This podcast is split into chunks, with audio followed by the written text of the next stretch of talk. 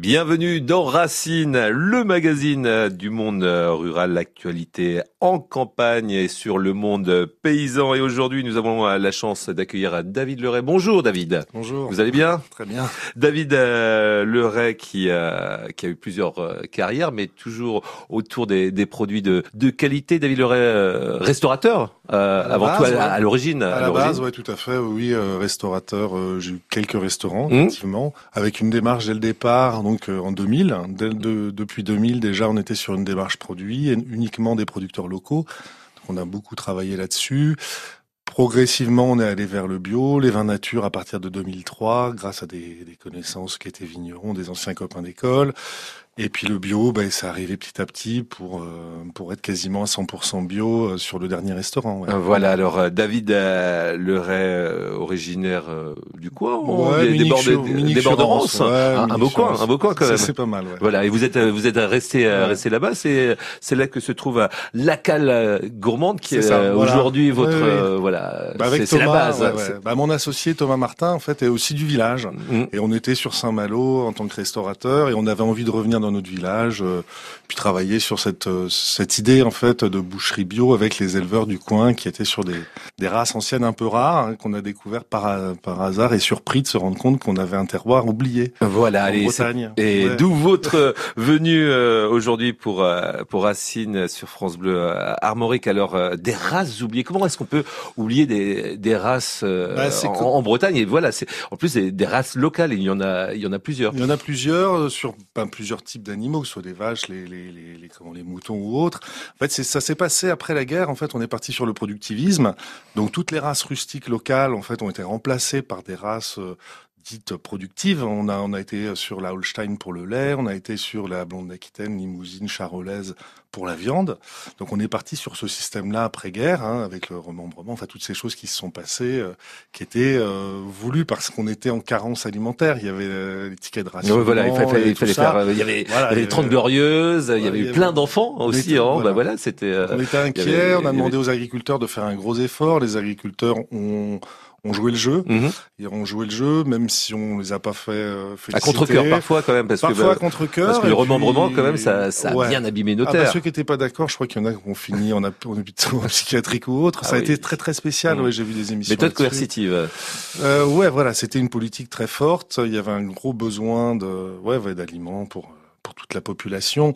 Et on est allé dans des excès, bien sûr, parce que ça a été récupéré tout ça, enfin, par l'agroalimentaire, et on sait ce que ça a donné. Quoi. On est maintenant sur des élevages euh, qui posent problème, une agriculture qui pose problème, mais les coupables, bien sûr, ne sont pas les agriculteurs. C'est Mhm. bien évident. mais, euh, mais, mais aujourd'hui, et on le voit de toute façon, il y a, il y a- y a quand même une prise de conscience euh, de plus en plus partagée. Il y a, il y a, il y a un retour hein, quelque part. On, on freine, on freine un peu justement ce productivisme pour aller euh, pour aller justement vers ce qui existait depuis des années, des siècles et des, manières de Mhm. travailler ancestrales qui, qui avaient été transmis en fin de compte de, de génération en génération. Et ça fonctionnait. C'est vrai que ça fonctionne. Les races bretonnes, si on parle du bœuf par exemple, sont des races qui sont complètement adaptées au terroir, qui n'ont pas besoin de faire venir du soja euh, d'Amérique du Sud qui détruisent les forêts amazoniennes et compagnie. Sont des animaux vraiment adaptés au coin. Ils n'ont pas forcément besoin de l'homme. Mhm. C'est ça qui est intéressant. Donc il y a beaucoup moins besoin de, de les traiter de médicaments. Euh, ils se nourrissent avec ce qu'il y a autour. Donc on est sur une agriculture Résistante euh, aux maladies. très aussi. résistante, une agriculture vraiment paysanne. où, Mhm. En fait, effectivement, on est sur de la prairie. Donc il n'y a pas besoin de rajouter d'eau, euh, de, rajouter des bâtiments spécialement, des animaux qui peuvent des fois passer l'hiver dehors, euh, qui sont vraiment résistants. Et du coup, on est sur euh, une agriculture qui n'a pas un impact négatif sur l'environnement. Après, on est on est loin du schéma productiviste. On est sur des animaux des fois plus petits, enfin la plupart du temps beaucoup plus petits, Moins de viande donc. un peu moins de viande, des rendements moins intéressants pour le boucher. Mhm. qu'on est Que moins vous sur- êtes aussi. euh, voilà, ben on est moins vénal, donc on, on pense plus, euh, je dirais, à la qualité. Par contre, on a une qualité nettement supérieure. Donc, comme ce sont des animaux qui sont adaptés au terroir, finalement, ils font une, une viande vraiment euh, de qualité. C'est des animaux qui sont capables à la fois de faire du lait et de la viande. Donc, on est des animaux qui savent avoir, euh, enfin, capter le gras, donc avoir un beau persillé. On a, on parle beaucoup à l'heure actuelle de, de l'angus, du bœuf de Kobe, de ces choses-là, mais c'est ce qu'on avait en Bretagne, c'est-à-dire qu'on prend euh, des côtes de bœuf de, de Bretonne, de ah Breton Pinoir, on a des côtes persillées extraordinaires. Et ah c'est magnifique. envie là. ben, c'est l'envie qui pousse bah les, les, choses, mm. parce que nous, c'est que l'envie qui nous guide. En fait, on fait ça parce qu'on a envie de se lever le matin, parce qu'on sait qu'on a une bête qui arrive de chez un éleveur qu'on connaît, qu'on attend depuis trois ans, on a attendu qu'elle pousse, et, et c'est génial. Quoi. Et voilà. Et, justement, c'est ce, ce, ce, lien également avec avec l'éleveur, parce que voilà, il y avait il y avait pas forcément quand vous étiez restaurateur, vous ne saviez pas forcément d'où ça venait, et puis au mm. fil au fil du temps, alors vous avez créé un, un réseau, un maillage avec. C'est ça. Euh, c'est ça. Bah, en tant que restaurateur, on travaillait beaucoup les volailles. Mm. C'est vrai qu'on avait du mal avec les gros animaux parce que c'est c'est compliqué d'acheter des bêtes entières. Et un jour, j'ai acheté un demi-veau avec Michael Romé, qui est un éleveur que, qui est sur Baguet-Morvan, un, petit veau mmh. comme en breton. Et là, on s'est rendu compte qu'il y avait une qualité qui était complètement différente de tout ce qu'on avait jamais eu. Euh, une viande qui était beaucoup plus foncée, beaucoup plus persillée, beaucoup plus intéressante. Et c'est là on s'est dit on peut pas continuer à faire de la restauration dans ces conditions-là. Et c'est cette donc ça a germé. On est devenu boucher charcutier pour travailler de A à Z. C'est-à-dire qu'on continue à faire à manger. On fait beaucoup plus de, de repas par an que lorsqu'on était restaurateur. Mmh. On nourrit beaucoup plus de monde au final. Et on sert à quelque chose. C'est-à-dire qu'on sert à tous ces producteurs à, à écouler les productions. Et, et, ça permet de faire découvrir ces, ces races-là. C'est passionnant. Quoi. Bon bah super. On va écouter un peu de musique euh, si vous voulez. Je vous ai demandé tout à l'heure euh, si vous aimiez bah, les musiques bretonnes. Les bah musiques oui, il y a les frères Guichard, mais effectivement, ils étaient d'un village d'un bah, copain vigneron, Jean-Christophe Garnier, un, breton qui allait faire du vin en Anjou, qui nous avait fait rencontrer. Et ça c'est très intéressant d'écouter ça. Ouais. Oui, Jean-Charles euh, Guichen, donc euh, à la guitare, Fred Guichen euh, à l'accordéon. On se retrouve tout à l'heure avec David Leray pour parler justement de, de ces fameuses races bretonnes.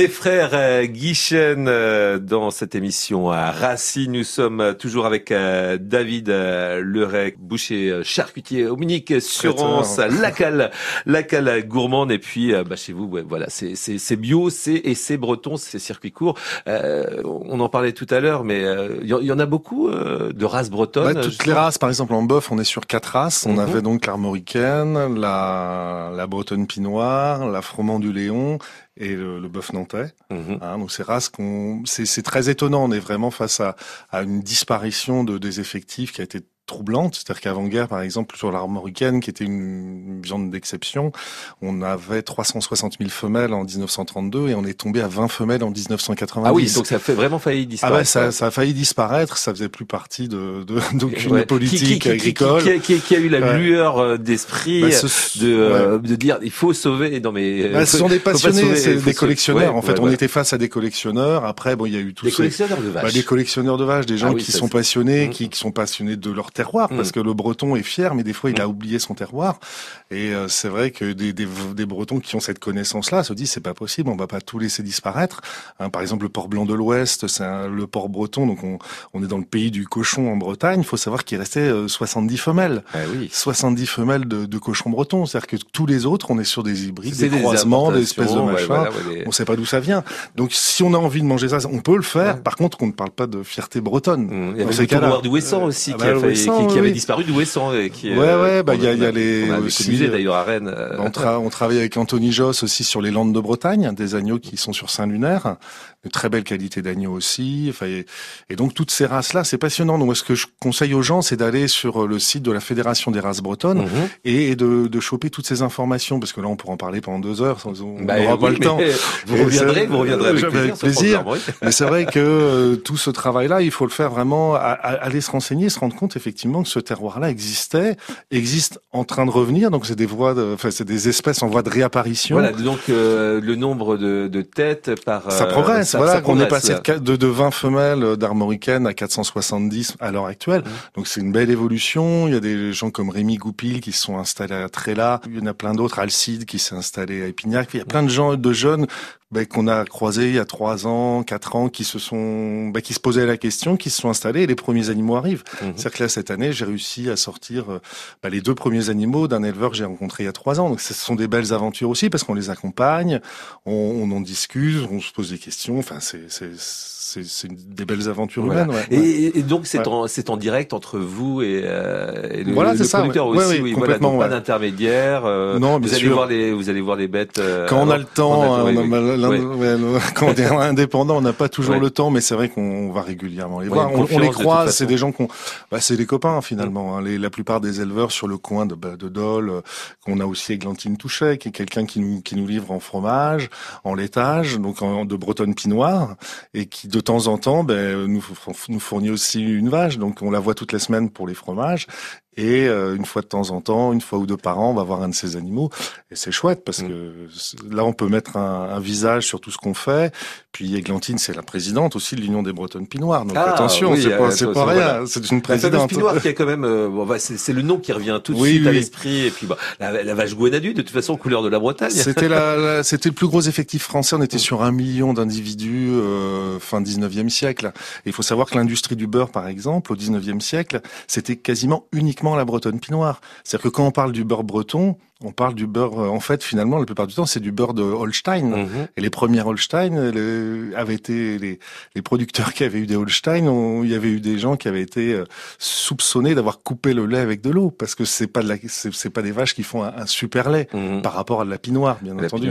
voilà. Donc, si on veut retrouver les, les goûts d'antan, faut aller vers la pinoire. Faut, il y a un élevage de froment du Léon qui s'est mis en place il y a pas très longtemps, qui fait du beurre. Faut aller vers ça. Le consommateur doit y aller. Voilà. Alors, comment, comment, comment mm. est-ce qu'on fait? Bon, bah, il y a, y a les labels, il y a bien sûr, euh, comme chez vous à laquelle gourmande, on sait euh, comment d'où viennent d'où viennent les produits. Euh, pour ceux qui n'auraient pas les, la chance d'aller jusqu'au Minique Surance, bah, on a Brin d'herbe mmh. sur Rennes par exemple. Mmh. Vous avez Brin d'herbe qui est un magasin de producteurs et vous avez Sébastien Vétil qui est producteur d'armoricaine qui, mmh. qui fournit des animaux là-bas notamment. Je pense que sur les marchés, on des fois, avec bah, Lantine Touchel et sur le marché euh, des s'arène. Mmh. Donc, bah, faut, faut Oui, creuser, faut, voilà. faut, faut, faut se faut donner un peu de peine. justement, faut euh, voilà, faut, faut exiger cette. euh, c'est ça, cette c'est ça, c'est ça. Mm. Moi, je sais qu'en tant que boucher, par exemple, je mange pas de viande si je suis pas sûr à 100% d'être sur du bio minimum. Quoi. Ça, c'est évident qu'au restaurant, ben, je suis un boucher végétarien la plupart du temps. Je Ah mange ouais. du poisson, mais c'est vrai qu'il faut être exigeant. C'est Et- c'est important. et alors, euh, tout de suite, le, le consommateur, il pense au, au prix aussi. Bien sûr, et là, il faut dédramatiser aussi. Bah, parce que les, euh, voilà. le consommateur connaît à peu près 20, 20 prix sur, sur un panier. Donc, euh, en fait, les, les grandes surfaces jouent là-dessus. Donc, ils sont convaincus, bon, on connaît le prix euh, de- du Nutella, de la, l'accro, des choses comme ça. Bon, voilà. Mais ils connaissent pas vraiment le prix des produits. Et l'autre fois, j'étais, euh, j'étais dans une grande surface, acheter un peu de poisson. Et en fait, j'entendais une promo, par exemple, sur le pâté de campagne, Mhm. plus de 18 euros le kilo. Et c'était pas en bio. Nous, on est à 16 euros et on est en bio. Donc, c'est vraiment très, très étonnant parce qu'on s'aperçoit que les grandes surfaces, sur le bio notamment, euh, ont des tarifs très élevés. Sur les fruits et légumes, on a regardé, on est moins cher que les grandes surfaces. Sur la viande, ben, en, en bio, euh, nous, on est quasiment au même prix que les grandes surfaces euh, quand ils sont sur la boucherie à la coupe, alors qu'eux ne sont pas en bio. Donc il y a vraiment une méconnaissance de- des, des prix, toutes ces choses-là. Ne pas hésiter à, à raccourcir euh, les circuits. Oui, et puis euh, être, euh, euh, voilà. et puis attentif. attentif. Je pense que le consommateur se doit d'être vraiment attentif à sa façon de consommer et connaître vraiment les tarifs pour, pour se faire une idée des choses. La cale gourmande euh, au Minique Suran, c'est combien de fournisseurs alors euh, aujourd'hui? Oh, c'est très que- compliqué. Oh, Ouais, y en a- ouais. on fait aussi cave à vin nature, on fait plein de choses, donc c'est ça, très compliqué de savoir. C'est plus enfin c'est quelques, Plusieurs dizaines plusieurs dizaines, bah, Ouais, plusieurs dizaines. oui, oui, oui, oui, bien sûr. Voilà. Ah ouais, bon. énormément de fournisseurs. euh, c'est un casse-tête un peu pour la comptabilité, mais euh, bah, rien que pour le miel, on va en avoir 3, 4, 5, euh, voilà. On arrive euh, encore à avoir du miel alors parce que on entend aussi J'ai euh, des voilà, copains les, qui les alertes sur les ouais, abeilles. J'avais un petit producteur qui, qui a dû arrêter, qui a perdu toutes ses ruches. Euh, donc là, on a été obligé de rechercher, de travailler pour retrouver d'autres producteurs locaux. Ça n'a pas été simple, mais c'est vrai que c'est oui, on a un petit peu de soucis sur la sur le miel, mais ça Bon. va revenir. Ça Bah, va ça va revenir. euh, il, faudra, vraiment- il faudra faire en sorte que ça, ça revienne. euh, merci beaucoup, euh, David Leray, d'être euh, venu. Bah, c'est un plaisir, pour, merci. euh, Pour, euh, pour Racine. On rappelle quand même le site hein, euh, pour s'informer, c'est la Fédération, euh, Fédération des races bretonnes. Fédération des races Hein, bretonnes. vous tapez ça, il y a pas de problème. Si on tape race bretonne, je pense qu'on Ouais. va finir par trouver. Voilà. Et puis, Et nous, euh, c'est au La cale gourmande. Et puis, un euh, très joli bah voilà, coin. Ouvert tous les jours? Non. Non, non, non, on dimanche, on ferme lundi. dimanche. Là, on est traiteur aussi. voilà. on est, on est traiteur, on fait pas mal d'événements, euh, donc c'est, voilà, on peut pas être ouvert 7 sur 7. Mais en, tout cas, euh, avec des, des bons produits, des produits de Bretagne. Merci beaucoup, euh, David Leray. Merci. À très vite. Kenavo. Kenavo. Par une nuit d'orage et de grand vent, par une nuit d'orage et de grand vent.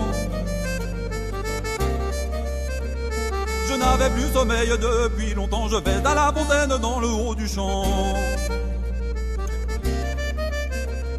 Je passe par la lande des moutons blancs, je passe par la lande des moutons blancs. Une belle voix m'ensorcelle d'un joli chant, je cours à la fontaine le cœur battant. Le tonnerre, les éclairs, les dragons volants, le tonnerre,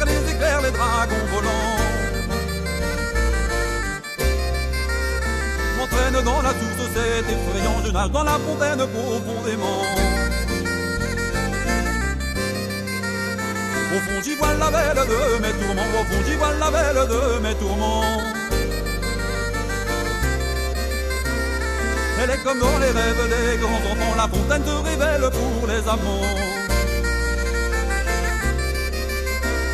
Là je m'approche d'elle en un instant, là je m'approche d'elle en un instant.